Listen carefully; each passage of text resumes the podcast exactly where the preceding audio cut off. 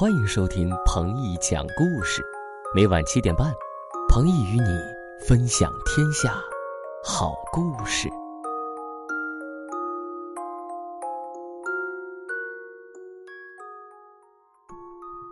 欢迎收听彭毅讲故事，我是彭毅哥哥。接下来这篇故事名字叫做《小松鼠造新房》。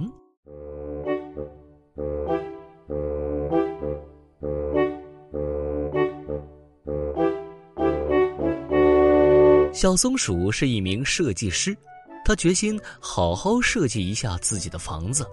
他夸口说：“这将是森林里最棒的房子。”于是，他决定先去森林里走一走，看一看，看看大家的房子是什么样子的。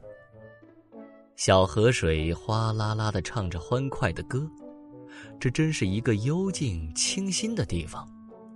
两只缝纫鸟忙碌的飞来飞去。喂，缝纫鸟，你们在干什么？小松鼠关心的问。我们正在寻找长一些的马尾巴草，把它缠绕在树枝上，就可以编织我们的房子了。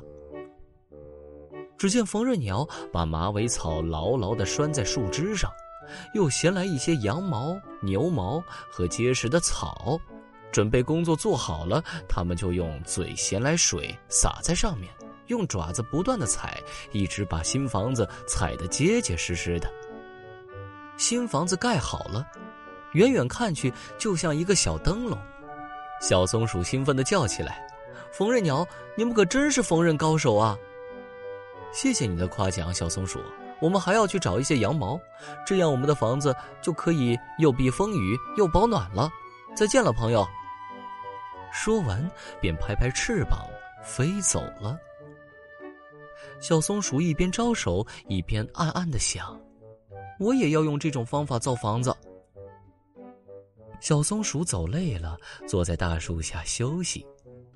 一群蚂蚁抬着一个大苹果核走过来说：“小松鼠，你挡住了我们回家的路，可以让一让吗？”“好的。”哎，对了，你们家太小了，这么大的苹果核怎么放得下呢？蚂蚁们笑了。别看我们的洞小，里面其实可大呢，有很多通道，很多间小屋子。一会儿我们的兄弟就会帮忙把苹果壳运进去。再见了，朋友。小松鼠一边招手，一边暗暗的想：我的新房子也要有很多房间。小松鼠继续往前走。看到远处一群蜜蜂忙得团团转。小蜜蜂，你们的蜜罐可真漂亮啊！小蜜蜂，你看看我，我看看你，哈哈大笑着说：“哦，这可不是蜜罐，这是我们的新房子。我们这个大家庭都住在里面，每人都有一间六条边的小房间，相亲相爱不分离。”小松鼠就想。我也要造一个六条边的小房子。于是，小松鼠就把这些想法都画在图纸上，准备向山羊公公炫耀一番。山羊公公看了又看，说道：“小松鼠，这是房子呀，我怎么看不出来呢？”原来。小松鼠把缝纫鸟、小蚂蚁、小蜜蜂的房子都画在了图纸上，却搞不清自己的房子到底是什么样子的。山羊公公说：“松鼠的家应该在松树的树杈上，那里又有松子又安全。”小松鼠不好意思的低下头说道：“我明白了，山羊公公。”最适合自己的房子才是最棒的。山羊公公点点头，夸小松鼠是个聪明的好孩子。小松鼠谢过山羊公公，就去建造自己的新房子了。他选了一棵大松树，找来许多小木片和干苔藓，造了一间又大又舒适的房子。他还设计了一个像帽子一样的房门。